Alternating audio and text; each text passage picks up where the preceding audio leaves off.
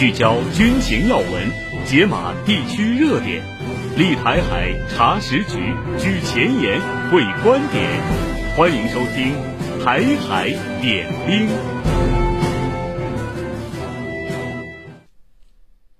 站在台海前沿，纵览国际军情。欢迎收听《台海点兵》节目。我们首先进入今天的军文速递环节。军文速递。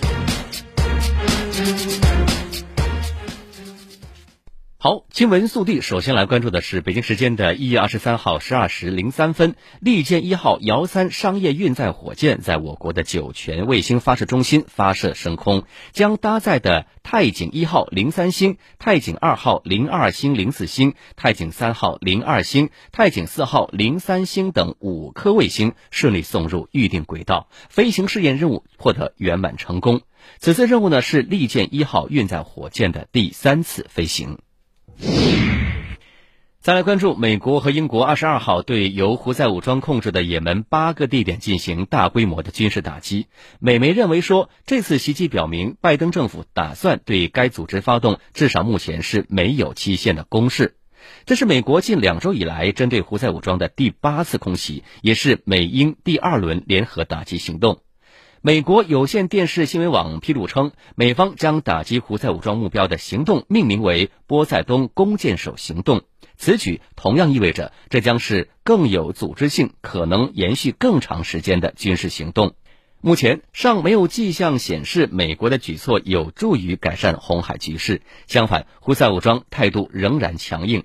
俄罗斯的论据与事实周报文章担忧，目前红海局势有可能成为新一轮中东全面战争的序幕。当地时间二十三号，也门胡塞武装发言人叶海亚·萨雷亚发表声明称，当天呢，美英联军对也门发动了十八次的空袭，其中包括对首都萨那及周边地区的十二次的空袭，对荷台达省的三次空袭，对塔伊兹省的两次空袭和对贝达省的一次空袭。叶海亚表示，这些袭击一定会得到回应和惩罚。伊拉克民兵团体人民动员组织下属的赛义德烈士旅指挥官阿布阿拉瓦拉伊二十四号凌晨发表声明，谴责美军对该组织所属机构发动的袭击，并且强调该组织对美方的打击将持续进行，直至以色列停止在加沙地带的军事行动，并解除对加沙地带的封锁。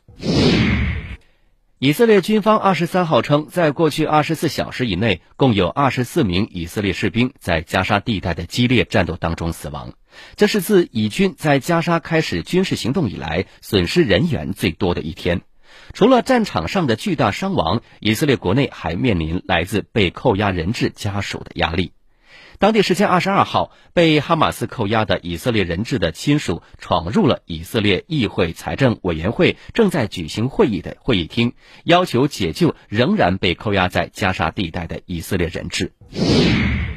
乌克兰国家紧急服务局当天发布消息称，截至当地时间二十三号的上午八时四十五分，乌克兰多地遭俄军导弹袭击，已造成五人死亡，四十人受伤。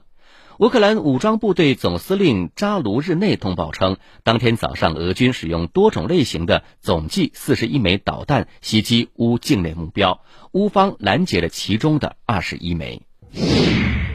根据今日俄罗斯电视台网站报道，基辅空军发言人表示说，在乌克兰存储武器和弹药意义不大，因为俄罗斯军队有能力有效识别和打击这些地点。他同时还警告说，如果向乌克兰提供美制 F 幺六战斗机，他们可能会成为莫斯科的合适目标。近几个月以来，基辅越来越多地抱怨西方的弹药供应不足。然而，伊格纳特二十号在接受当地媒体采访时表示，乌克兰军方反正也无法储存大量弹药，因为这些弹药可能会被俄罗斯迅速地摧毁。巴基斯坦与伊朗当地时间二十二号共同宣布，两国驻对方国家大使将在本月二十六号之前返回驻在国岗位。同时，伊朗外长阿卜杜拉希扬接受巴勒斯坦外长的邀请，将于本月二十九号访问巴勒斯坦。伊朗外交部发言人二十二号说，伊朗和巴勒斯坦的打击恐怖主义方面有共同看法，也面临着共同威胁。他强调，两国友好关系牢固，彼此尊重主权和领土完整。其实，伊朗十六号对巴境内的恐怖组织正义军目标发动打击，巴勒斯坦十八号对伊境内的恐怖分子目标发动打击，两起事件造成多人伤亡。巴基斯坦宣布召回驻伊大使，同时拒绝伊朗驻巴大使访巴，双方一系列高层外交和经贸接触计划也被取消。半岛电视台称，尽管袭击事件导致巴基斯坦与伊朗关系急剧恶化，双方仍迅速采取行动，寻求缓和局势，恢复睦邻友好关系。二十二号的声明代表着两国重建关系的努力。再来关注美国雄心勃勃的计划，用新一代的哨兵洲际导弹取代日益老化、近年频传丑闻的民兵三洲际导弹。但是，美国防务新闻二十号披露，该导弹作为美国三位一体核威慑力量的重要环节，近日却陷入成本飙升和研制延误的双重困境。雪上加霜的是，由于五角大楼同时还在推进哥伦比亚级战略核潜艇与 B 二一隐形战略轰炸机的研制，所以哨兵洲际导弹正面临下马的危险。大国博弈风云变幻，当前中美关系正面临建交以来异常严峻复杂的局面。现代战争剑拔弩张。当地时间十九号至二十号凌晨，顿涅茨克和卢甘斯克均遭到乌克兰军方的炮击。站在台海前沿，纵览国际军情，这里是台海点兵。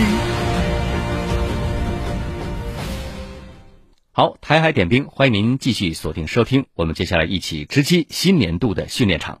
近日，南部战区空军航空兵某旅瞄准目标任务，紧贴实战环境，展开了多架次多弹型地靶实弹训练。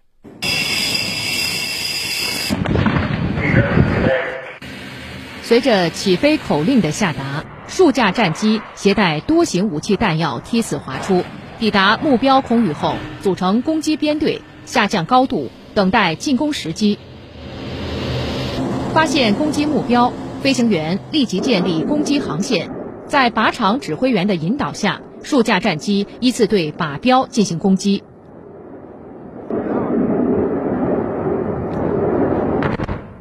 打得好，左转退出靶场。明白。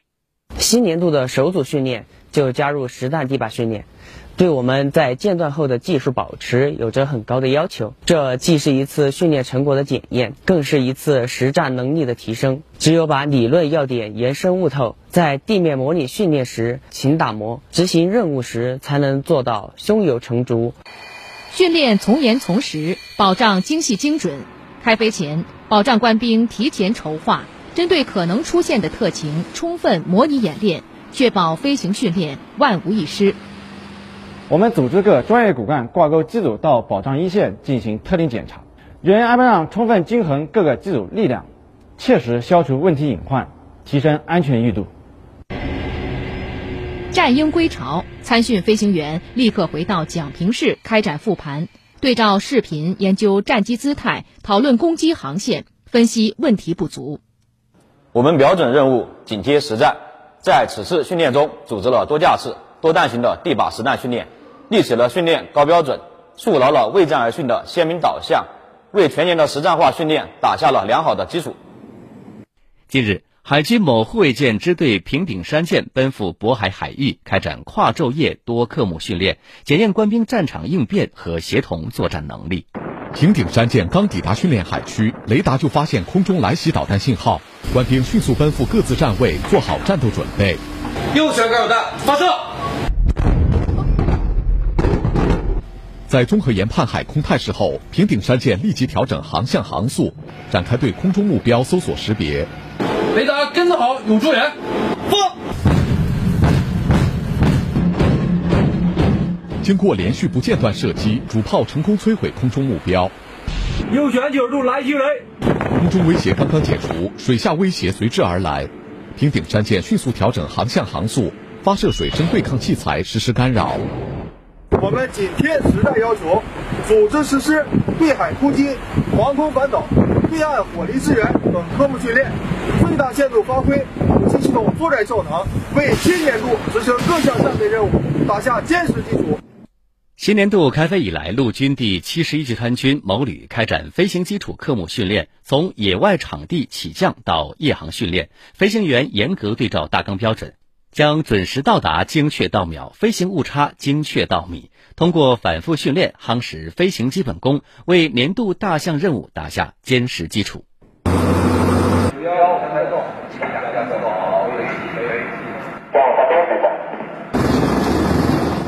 下午一点，直十九、直二零等多型直升机依次起飞升空，奔赴各自目标空域，展开直升机野外场地起降训练。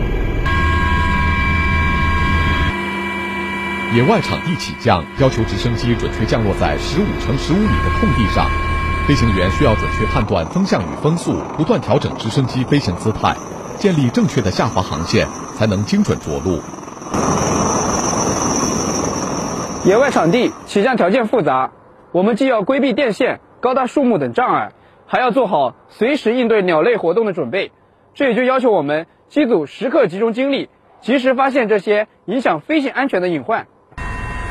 此次训练，导调组还对飞行员降落速度、敌情观念提出了较高要求。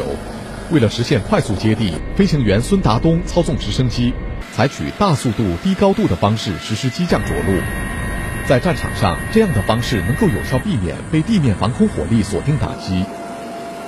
大速度、低高度机降突击效果明显，但这对飞行员操纵技能要求更高。由于动作量大，需要我们密切关注直升机的剩余功率情况，防止发动机超限。夜幕降临，飞机再次升空展开夜航训练。夜间飞行视线受限，同时低温环境也容易造成旋翼机兵。对飞行员的技术和心理素质提出了更高要求。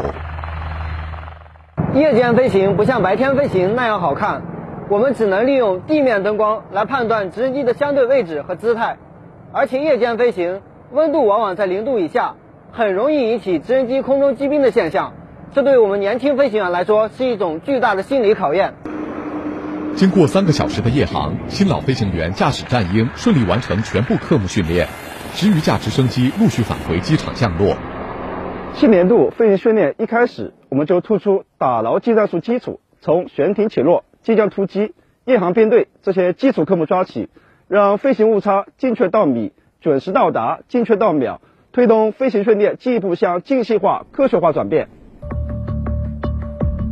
大国博弈风云变幻，当前中美关系正面临建交以来异常严峻复杂的局面。现代战争剑拔弩张。当地时间十九号至二十号凌晨，顿涅茨克和卢甘斯克均遭到乌克兰军方的炮击。站在台海前沿，纵览国际军情，这里是台海点兵。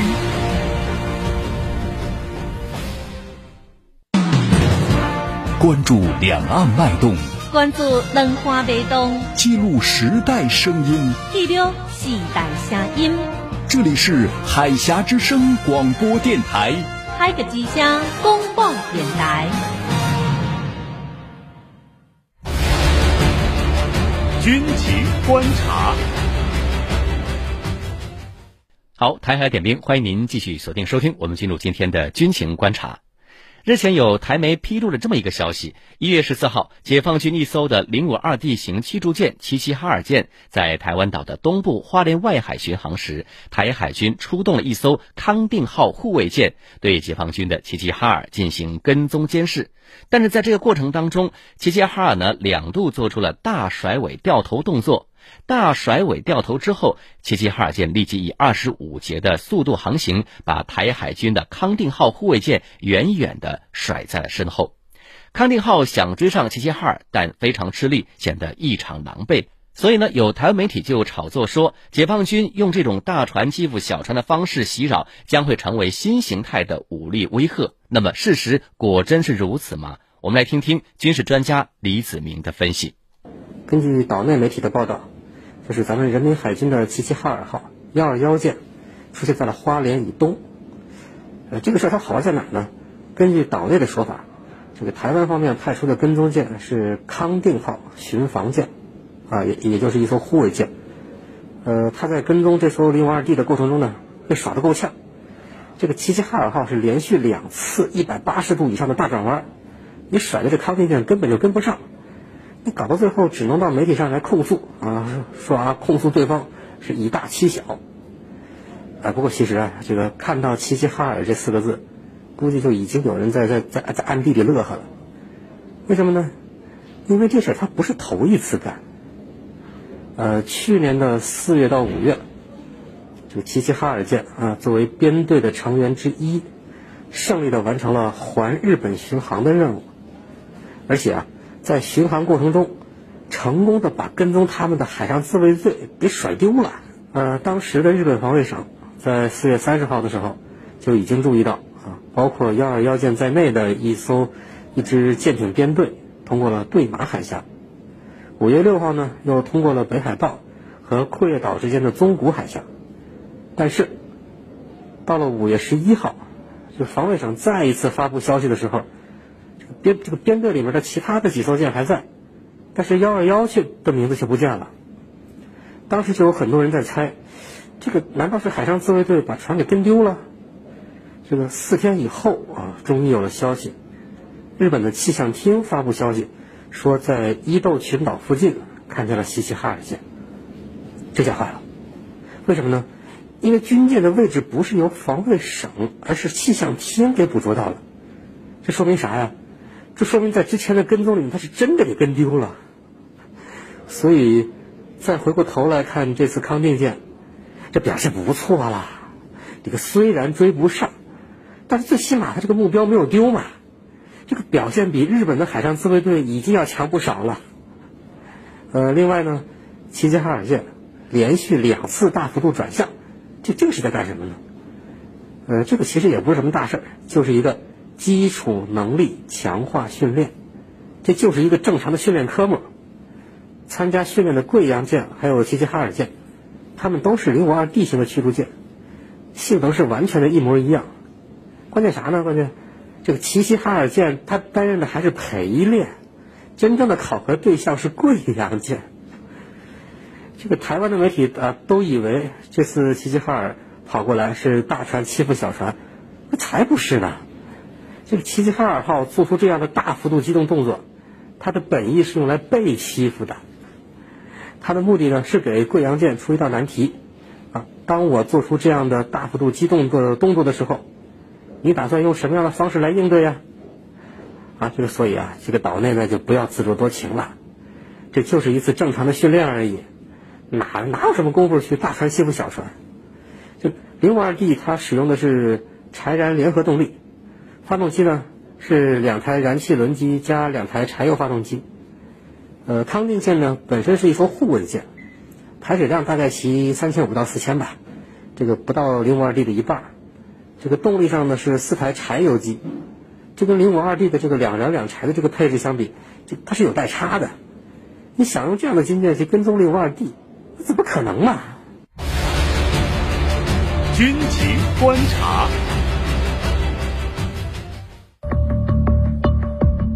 大国博弈风云变幻，当前中美关系正面临建交以来异常严峻复杂的局面。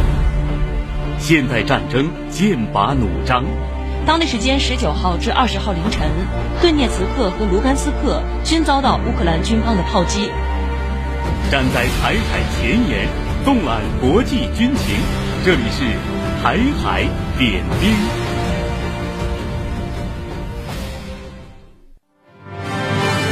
时事新闻劲爆开讲，海峡军情权威评说，历史人文全景呈现，生动两岸，冷暖同行。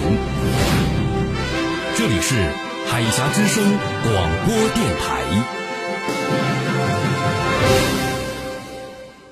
好，此刻听众朋友正在收听的是我们的台海点兵节目，我们接下来进入今天的军评前沿。军评前沿，汇聚中外军媒观点，聚合各方专家言论。欢迎来到今天的军评前沿。海峡之声刊发评论文章，指出说，日前台防务部门发布了改版之后的所谓的解放军台海周边空域活动示意图。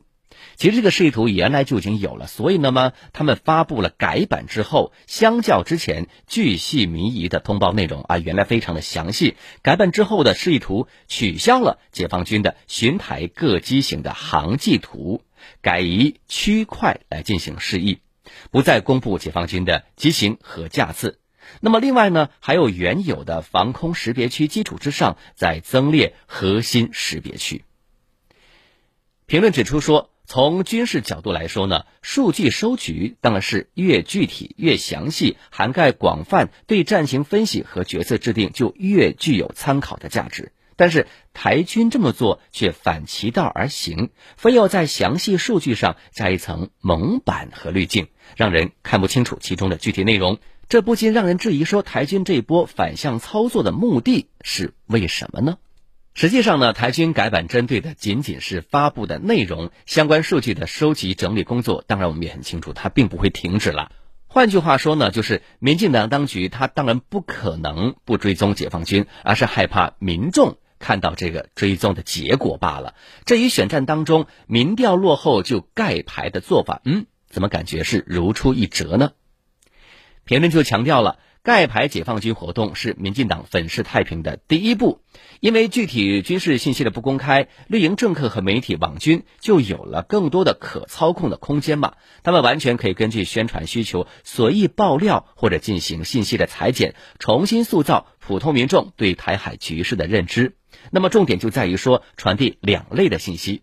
第一类呢，就是宣扬解放军近台军事活动不如以往剧烈了，因为军机的机型啊、航迹啊、架次都不公开了，以淡化民众对大陆的军事威胁的感受。另外，就是在这个基础上呢，将原因归结于赖的执政有方，渲染他上台之后台海局势哎更加的平静。评论说，这就是民进党当局最擅长也最依赖的认知作战啊！他们无力改善现实困境，只能通过操控舆论改变民众对现实的认知。民进党的政治操作，对熟悉台海议题的内行人来说，当然是非常的幼稚的。可是你们不要忘了，两千三百万的台湾民众当中，有很多是普通的民众。他们更多呢是每天在追求的生活呀、经济呀各方面的，所以对他们来说，这种方法是危险的，所以是更值得高度警惕的。